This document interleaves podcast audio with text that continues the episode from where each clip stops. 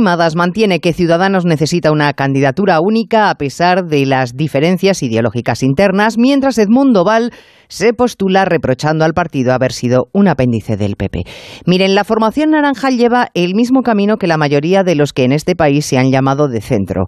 Le pasó a UCD, al CDS, a UPyD y como no lo remedie a Ciudadanos. Una cosa es ser de centro y otra estar en el medio, al albur de la corriente en identidad, discurso y opiniones, jalonado todo ello de disputas internas que hacen cuestionar la solidez de un proyecto.